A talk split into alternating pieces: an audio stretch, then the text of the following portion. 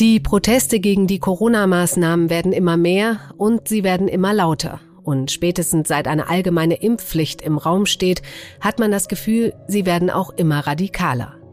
Wut und Beschimpfungen auf Versammlungen, Angriffe von Corona-Leugnern auf Journalisten, ein Fackelaufmarsch, der für Entsetzen sorgt und Zettel mit sogenannten Judensternen an Geschäften, die die 2G-Regel umsetzen.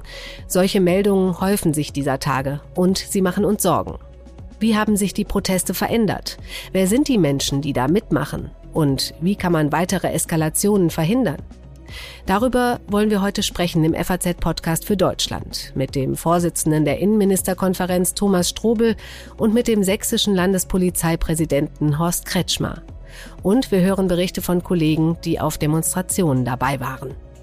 Heute ist Dienstag, der 7. Dezember und ich bin Katrin Jakob. Schön, dass Sie dabei sind.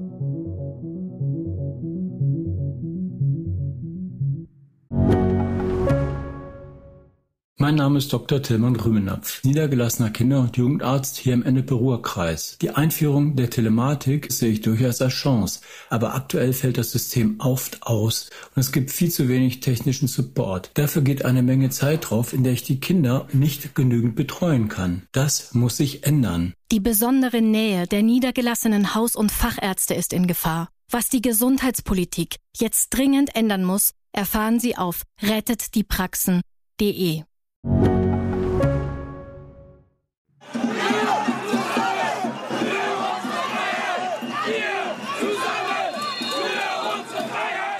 hier in Berlin sind in den vergangenen Tagen wieder tausende Menschen in ganz Deutschland auf die Straße gegangen. Es gab Festnahmen wegen Verstößen gegen die Maskenpflicht, gegen die Abstandsregeln, aber auch wegen des Widerstands gegen Beamte.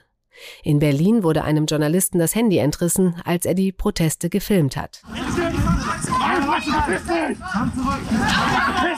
Kein Handy! Wir lassen jetzt los, Mann! Hey! Sie hat den Kollegen beim Handy weggenommen! Vor allem eine mögliche Impfpflicht treibt viele auf die Straße. Also ich bin heute hier, weil ich Angst vor der Impfpflicht habe, so wie sie in Österreich eingeführt worden ist. Ich glaube, dass es ziemlich viele Nebenwirkungen davon gibt und ob ich jetzt an Corona oder an der Impfung meinen Körper dadurch äh, gefährdet ist, das ist dann meine Entscheidung. Weil wir gegen die Impfpflicht sind, es sollte jeder Mensch selbst entscheiden dürfen, ob er diese Impfung haben möchte oder nicht. Es gibt nicht nur die Querdenker, es gibt eine Mitte, die da ist und breit aufgefächert und jeder hat seine eigenen Gründe. Aber die Stimmung ist zunehmend zunehmend aufgeheizt. Das hat mir auch mein Kollege aus der Rhein-Main-Redaktion Alexander Jürgs erzählt. Er war bei einem Protestzug in Frankfurt, der wegen der Verstöße gegen die Corona-Maßnahmen relativ schnell von der Polizei gestoppt wurde. Also mich hat es geschockt, mit welcher wahnsinnigen Wut darauf reagiert wurde und wie auch die, die Polizisten beschimpft wurden, also sowas wie, das ist wie in der DDR oder ohne Knüppel seid ihr nichts. Und es spürt schon auch gerade im Vergleich zu, zu früheren Kundgebungen der Szene eine unglaubliche Aggressivität. Das hat sich schon sehr verschärft. Ein Moment, der mich sehr äh, schockiert hat, das war im Grunde kurz bevor diese Demo losging. Da war die Situation, dass die Polizei eine Durchsage gemacht hat und nochmal darauf hingewiesen hat, dass es auf der Demo verboten ist, diese sogenannten Judensterne mit dem Zusatz ungeimpft zu tragen. Dieses sehr verbreitetes äh, Symbol in der Querdenker-Szene, was ja eindeutig als Relativierung des Holocausts gesehen wird. Und das war wirklich erschütternd, mit welcher Wut und auch mit welcher Aggression darauf reagiert wurde. Also es gab ein Konzert aus, aus, aus Buhrufen und äh, die Leute haben im Grunde, ja, die haben in Tröten geblasen, damit dass diese Durchsage überhaupt nicht hörbar ist. Auch unser Fotograf Jens Giamatti beobachtet die Corona-Proteste schon seit Beginn der Pandemie, angefangen bei den sogenannten Hygienedemos im Mai 2020 in Berlin. Und Mitte Mai bin ich dann nach Stuttgart zu einer Querdenker-Demo gefahren, weil ich einfach verstehen wollte, was die Leute umtreibt. Ich bin völlig unvoreingenommen auf den Cannstatter Vasen angekommen und habe nach Antworten gesucht. Ich habe mit Unternehmern gesprochen, die Angst um die Zukunft haben, aber musste mir auch die absurdesten Verschwörungstheorien anhören. Die Glaubenssätze waren damals schon so unterschiedlich wie die Menschen selbst und das gegen etwas zu sein hat die Menschen verbunden, gegen den Staat, gegen die Corona-Maßnahmen, gegen die da oben. Jens Jamati hat dann die Kanäle abonniert und ist den Akteuren und auch dem Radikalisierungsprozess gefolgt. Und das unlösbare Problem dabei ist, wenn wir als Gesellschaft dort nicht hingucken, kann sich etwas aufbauen, wovon wir irgendwann überrascht werden. Aber wenn man hinguckt, dem dann zu viel Bedeutung beigemessen wird und die Leute, die ein Interesse an Chaos, Hass und Zerstörung haben, damit unterstützt. Vor allem im Osten des Landes gelten die Corona-Demonstrationen als besonders radikal. Unser Korrespondent für Sachsen und Thüringen, Stefan Locke, hat von den gestrigen Demonstrationen etwa in Bautzen berichtet. Diese als Spaziergänge getarnten Ansammlungen, um eben nicht mit den Behörden in Konflikt zu kommen, sind oftmals von Rechtsextremisten organisiert, die ihre Finger dann auch in Unschuld waschen, indem sie eben sagen, jeder Bürger ist selbstverantwortlich, wenn er eben zu diesen Spaziergängen auftaucht. Die Polizei hatte in der Vergangenheit zunehmend Schwierigkeiten, diese Sachen abzusichern. Und nach der heftigen Kritik in den vergangenen Tagen ist das aber am Montagabend anders gewesen und tatsächlich eine Vielzahl an Ordnungswidrigkeitsverfahren und auch mehrere Dutzend Strafverfahren eingeleitet haben. Allein die Polizeidirektion Chemnitz hat äh, am Dienstag angegeben, dass sie 717 Ordnungswidrigkeitsverfahren allein in ihrem Einzugsbereich eingeleitet hat. Vor allem der Fackelaufmarsch am Freitagabend von rund 30 Demonstranten vor dem Wohnhaus der sächsischen Gesundheitsministerin Petra Köpping in der Nähe von Leipzig hat bundesweit für Entsetzen gesorgt. Dazu hat sich gestern auch unser nächster Bundeskanzler Olaf Scholz geäußert.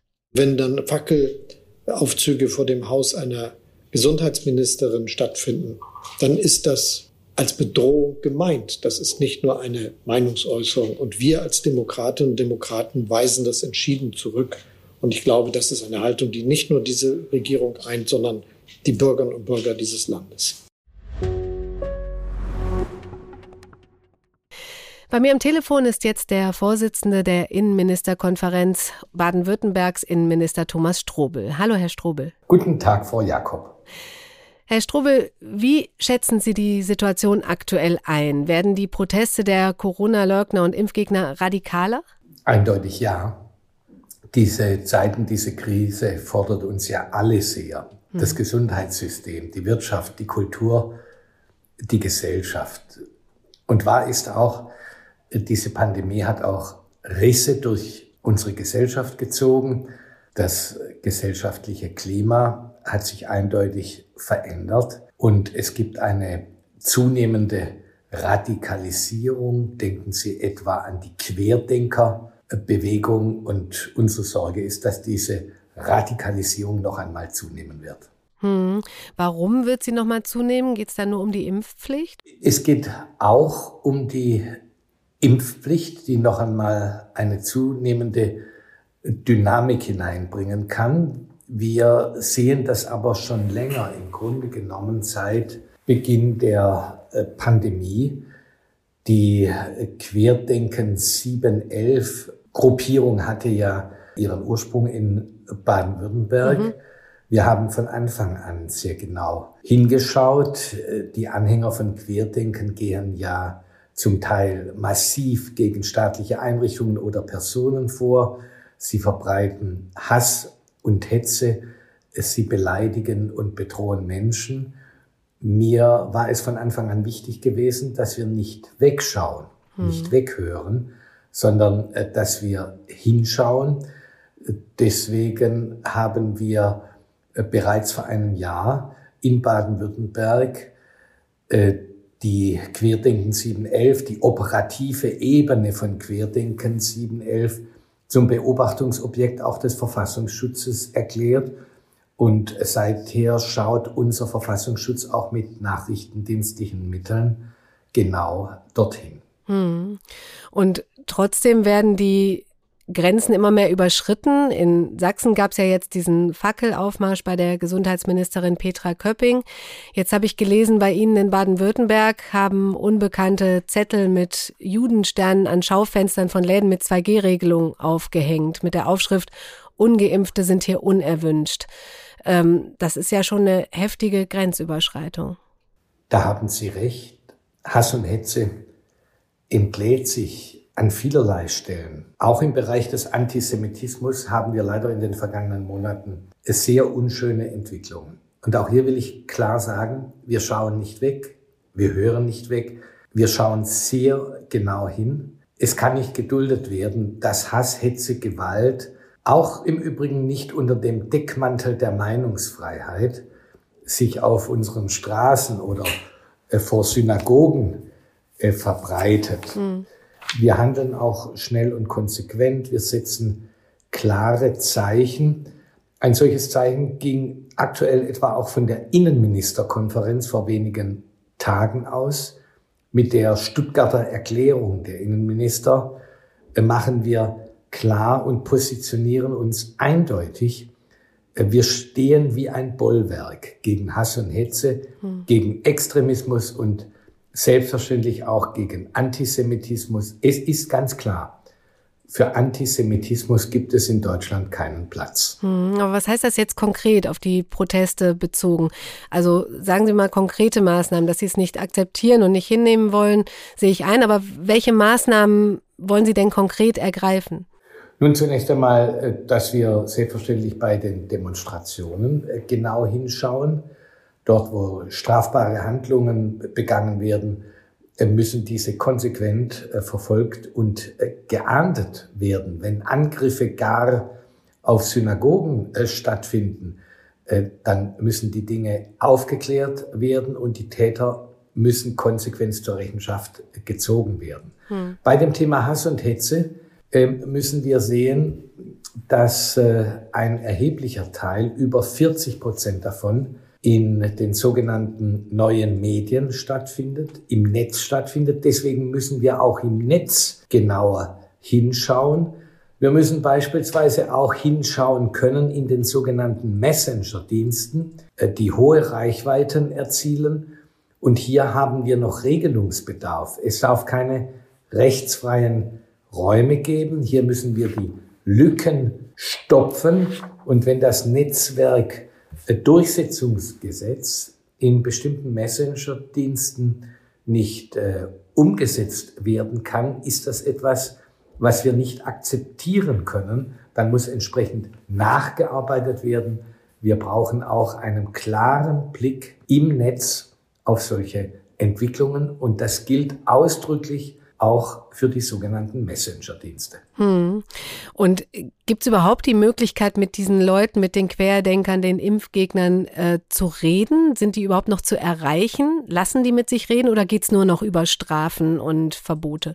Meine persönliche Auffassung ist, dass wir keinen Menschen aufgeben dürfen und immer wieder und immer wieder den Versuch unternehmen müssen, Menschen auch ja mit Argumenten zu überzeugen. Wahr ist aber auch, es gibt Menschen in der Querdenkerszene, in der Extremismusszene, bei den Reichsbürgern und bei den Selbstverwaltern.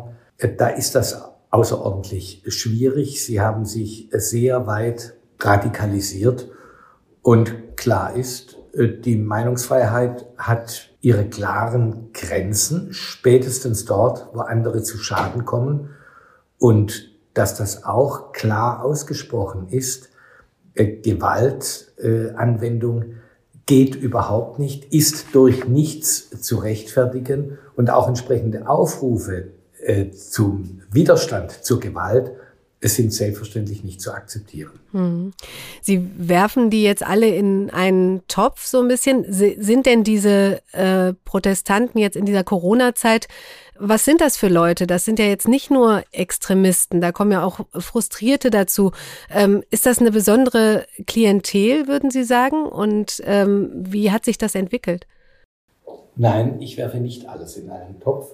Deswegen habe ich stets darauf hingewiesen, dass das natürlich kein homogenes, sondern ein außerordentlich heterogenes Demonstrationsgeschehen hm. ist. Und ich will noch einmal klar sagen, Selbstverständlich darf man gegen die Corona-Maßnahmen der Bundesregierung oder einer Landesregierung demonstrieren. Hm. Das ist ja selbstverständlich. Das ist ja gerade das Essentiale in unserer Demokratie, dass man anderer Meinung sein darf. Und diesen bescheidenen Hinweis möchte ich mir schon auch erlauben. Das passiert ja auch jeden Tag, dass die Corona-Politik der Regierung kritisiert wird. Und noch einmal ganz klar, Selbstverständlich ist das legitim. Wenn aber gezielt versucht wird, von Extremisten, von Reichsbürgern, von Selbstverwaltern, von Verschwörungstheoretikern, unterlegt teilweise mit antisemitischen Narrativen, hm. diesen Protest umzulenken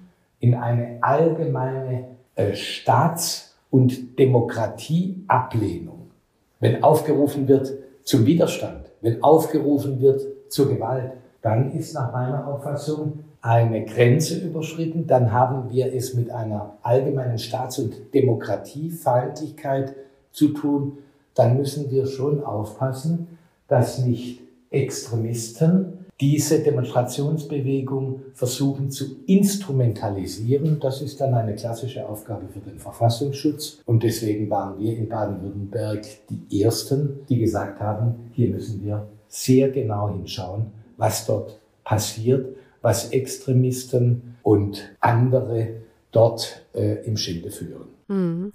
Auch in unseren Nachbarländern gibt es ja Proteste, in den Niederlanden, in Österreich. Wie unterscheiden sich die von den deutschen Protesten? Auch da ist nicht so wie in den Ländern in Deutschland äh, die Entwicklungen nicht überall die gleichen sind. Ähm, so ist das natürlich auch in Europa.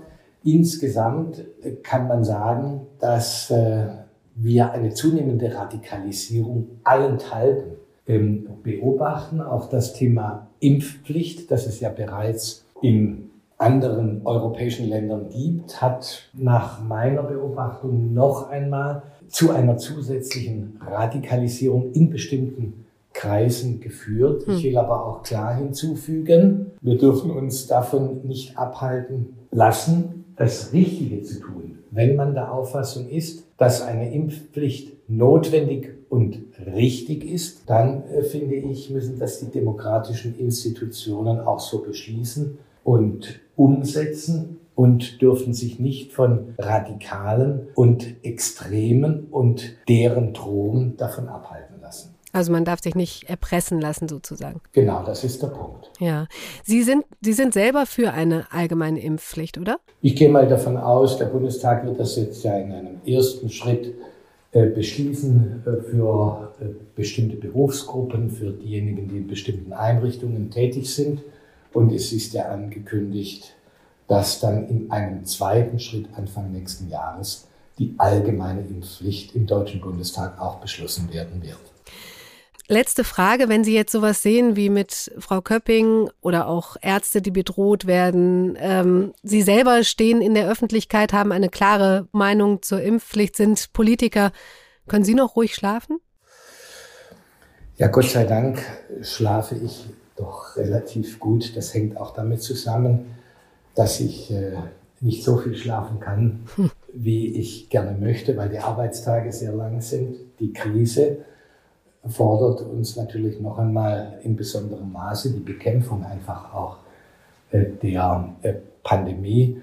Und deswegen ist es meistens so, dass ich doch, äh, dass ich doch relativ müde bin, wenn ich dann endlich mhm. ins Bett komme und auch relativ früh morgens wieder aufstehen muss, sodass die wenigen Stunden, die zum Schlafen verbleiben, ich dann eigentlich auch doch ganz gut schlafen kann. Und haben Sie persönlich Angst und Sorge vor den zunehmenden Protesten? Dass Sie da vielleicht auch Ziel des Ärgers und der Wut werden könnten?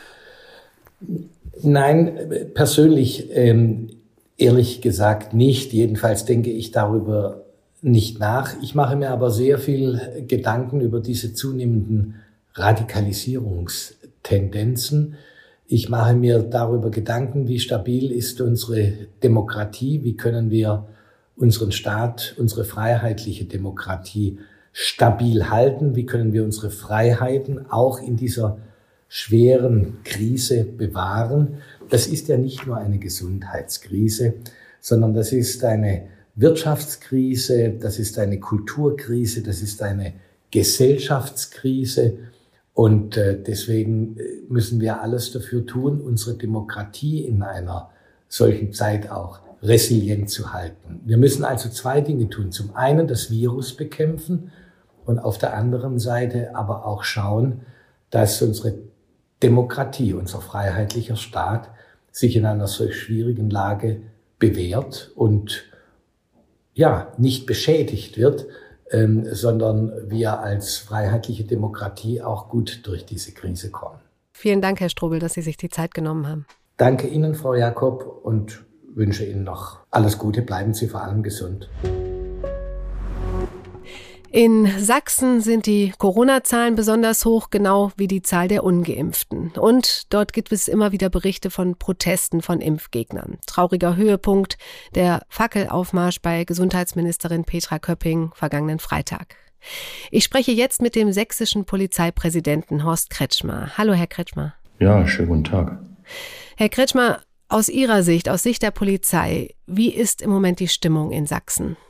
Ja, die Stimmung ist ähm, schon etwas spannend oder herausfordernd und äh, man kann davon ausgehen, dass die überwiegende Mehrheit der sächsischen Bevölkerung, ich glaube, unsere Corona-Schutz-Notverordnung äh, nachkommt. Mhm. Aber wir haben natürlich einen ziemlich hohen Teil im Bundesvergleich von Menschen, die das nicht akzeptieren. Ne? Und der ist im Unterschied zu vielen Bundesländern bei uns natürlich etwas höher. Warum ist das so? Ja, ich glaube, es hat was äh, mit dem Menschenschlag zu tun. Meine ganz persönliche Einschätzung ist das, dass die Menschen äh, so eine Obrigkeitshörigkeit äh, für sich äh, ausschließen, zumindest in gewisser Teil. Und äh, den Unterschied äh, zwischen Freiheitsrechten im, im Sinne einer Versammlungsfreiheit und die pandemische Lage, die bringen sie nicht miteinander überein. Ne? Wir haben mhm. jetzt zwei Herausforderungen. Zum einen ist es ja die Herausforderung, Versammlungen zuzulassen, aber das alles im Rahmen einer Pandemie und äh, wenn die Gesundheit eines, eines ganzen Landes in Frage gestellt ist, also die Genesung und unsere Krankenhäuser überlaufen und äh, die Pflegekräfte und die Ärzte damit zu tun haben, äh, die Situation zu retten und die Menschen ihnen unter den Händen wegsterben und dann sehen, dass auf der Straße Tausende von Menschen protestieren, dann äh, passt das nicht mehr überein. Hm. Hm. Sie sind jetzt ganz nah dran an diesen Versammlungen und Protesten. Was, was erleben die Polizisten da alles? Ja, das ist ja eine, eine spannende und schwierige Situation zugleich. Ne? Bisher ist ja die Aufgabe der Polizei ist ja die Versammlungsfreiheit zu schützen. Das ist ein Grundrecht, Artikel 8. Hm. Und das ist ein ganz wichtiges Grundrecht. Und bisher ist es so, dass wir dieses dieses Grundrecht äh, als, als Schild vor uns hertragen und das zu schützen haben.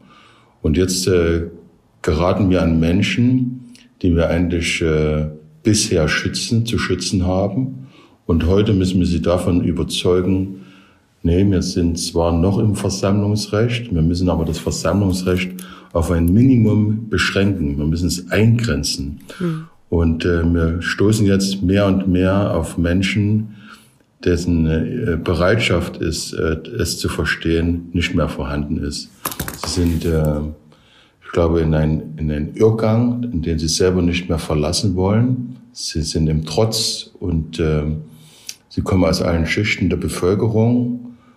Und äh, das macht es, glaube ich, auch für die Polizei schwierig. Hm. Die Grundbotschaft, die ich vielleicht nochmal zum Ausdruck bringen muss, äh, bei aller Anstrengung und bei allen unschönen Bildern, die entsteht, und viele Menschen verstehen ja nicht, was in Sachsen passiert, muss man unterm Strich trotzdem zum Ausdruck bringen, äh, dass Gewalt in den seltensten Fällen da ist. Es verläuft äh, immer noch friedlich, aber die Gefahr, dass sich zu viele auf einen engen Platz immer wieder treffen und den Mund-Nasenschutz nicht beachten und das Infektionsrisiko in diesen Gruppen immer wieder zutage tritt, äh, da ist jetzt auch für die Polizei äh, äh, das erreicht, äh, wo unsere Toleranz auch äh, zu Neige geht. Hm. Wir haben dem äh, Glaube ausreichend Platz gelassen, aber die Vernunft lässt auf sich warten, wenn sie überhaupt noch da ist. Und ich glaube, jetzt ist die sächsische Polizei, und das ist auch meine Leitlinie gehalten,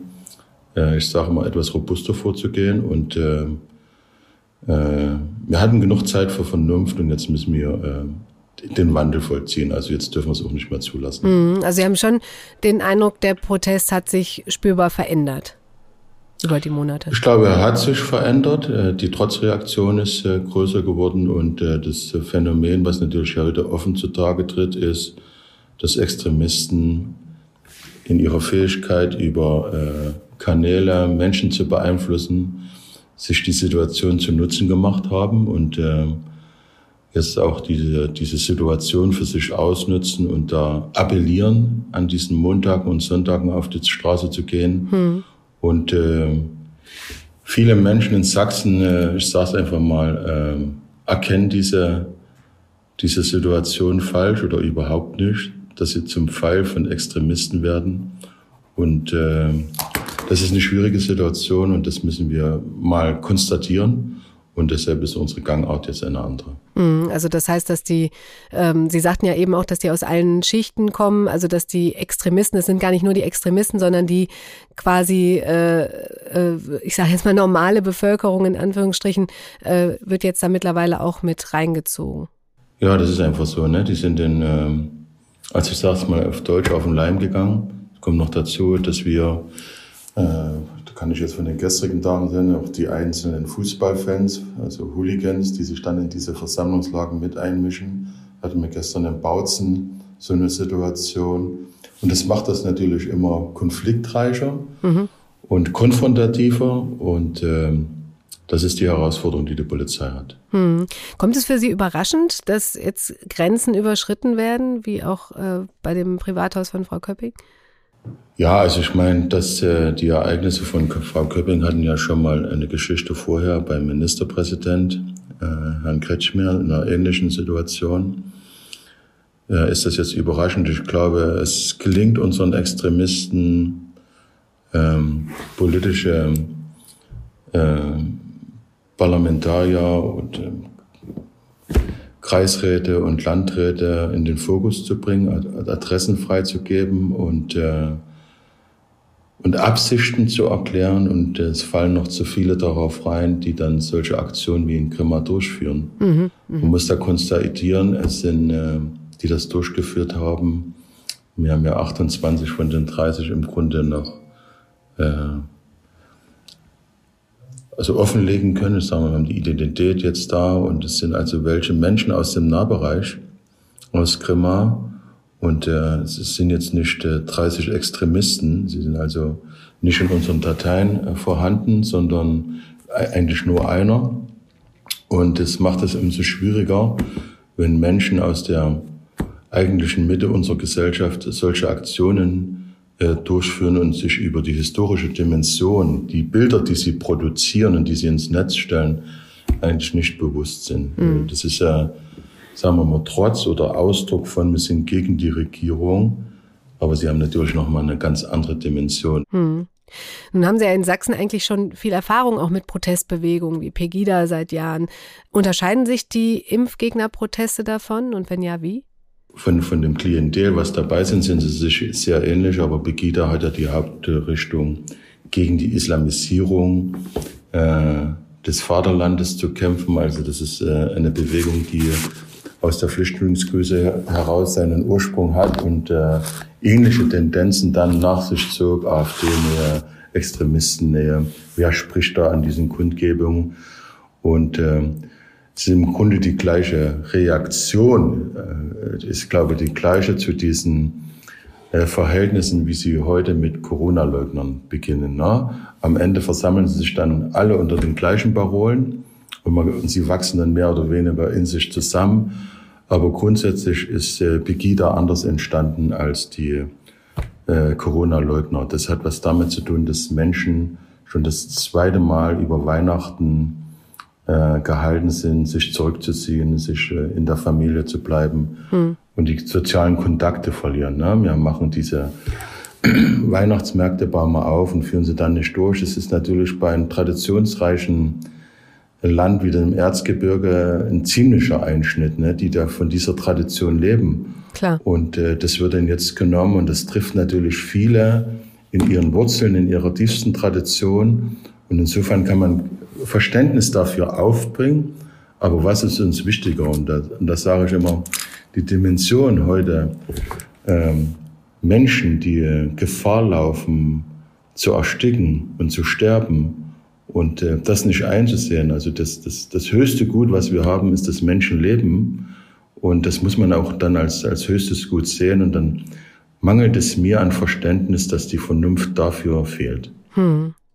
Jetzt haben Sie gesagt, Sie haben, die Polizei hat lange auf Vernunft gesetzt, jetzt wird härter durchgegriffen. Ähm, welche Maßnahmen ergreift die Polizei denn jetzt? Gut, die Strafe ist äh, gesetzlich vorgeschrieben. Das handelt sich bei der Teilnahme an solchen äh, Ansammlung und Versammlung um eine Ordnungswidrigkeit und die ist mit 250 Euro belegt. Gut, das kann schon mal wehtun, wenn man das auch noch öfter kriegt. Ne? Ja, das glaube ich, wenn man das, ähm, das Weihnachtsgeld zum Bußgeld macht, äh, das glaube ich nicht jede Ehefrau einverstanden. Und äh, meinen Sie, war es ein Fehler, diese Spaziergänge, wie es ja ein bisschen verharmlosend heißt, ähm, zuzulassen? Äh, wir hatten äh, zu dem Zeitpunkt äh, noch nicht diese starken Einschränkungen des Versammlungsrechts, ja. Und äh, man muss immer abwägen zwischen dem hohen äh, Gut, sich zu versammeln und seine Meinung zu äußern. Und, ähm, und dann, werden die Bedingungen um Versammlung immer enger geschnürt, weil die Inzidenzen nicht zurückgingen. Und äh, das jetzt dem Bürger, der da nicht in der Verantwortung unmittelbar steht, zu erklären, ist, glaube ich, nochmal eine Herausforderung für sich selbst. Aber im Nachgang ist man immer schlauer. Heute könnte man sagen, man hätte eher dagegen vorgehen können. Aber ich glaube, äh, auch einschätzen zu können, wir wissen noch nicht, wie die Lage weitergeht. Und äh, ich glaube, wir haben einen sehr vernünftigen Weg gewählt. Und den haben wir jetzt geändert. Und jetzt schauen wir mal, was die Zukunft äh, entstehen lässt. Jetzt ähm, schauen Sie noch einmal nach vorne. Wie erwarten Sie, wie geht's weiter und was passiert, wenn Anfang des Jahres wirklich eine allgemeine Impfpflicht kommt? Ich bin sehr gespannt. Äh, die Mehrheit der, der Bevölkerung in Deutschland will ja eine Impfpflicht einführen, ähm, gerade im Osten, die äh, mit Impfen eigentlich in der Vergangenheit äh, in Osten Deutschlands gar kein Problem haben. Sehen das unter Corona-Bedingungen, dreht sich das komplett. Äh, das ist ja der Anteil, die gegen Impfungen sind, aufgrund der, des Aufbaus des Impfstoffes äh, sehr gespalten. Ich glaube, die, der Anteil an Menschen, die da dagegen sind, ist noch mal größer als die Corona-Leugner. Mhm. Da würde ich mich jetzt mal auf die Lage in Sachsen beziehen. Äh, wir haben noch ein Stück Zeit, glaube ich. Der, der parlamentarische Diskurs steht uns bevor. Ähm, es läuft auf eine amtliche Impfpflicht hinaus, glaube ich. Und äh, das wird nochmal eine neue Welle des Protestes geben. Gut, dann wünsche ich Ihnen da als Polizei, Ihnen und Ihren Kollegen viel Kraft und bedanke mich für das Gespräch. Ja, keine Ursache. Das war es für heute vom FAZ-Podcast für Deutschland mit einem Thema, das uns wahrscheinlich leider die nächsten Monate noch weiter beschäftigen wird. Wir bleiben für Sie dran auf Faznet und hier im Podcast. Ich bedanke mich bei Ihnen fürs Zuhören und morgen begrüßt Sie an dieser Stelle meine Kollegin Marie Löwenstein.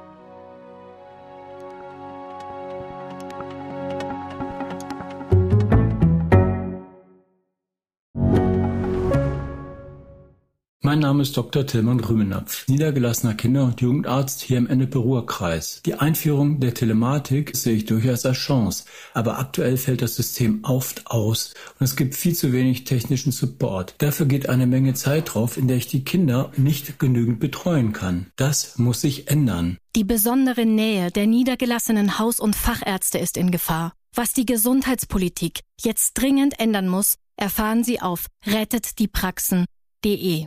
you.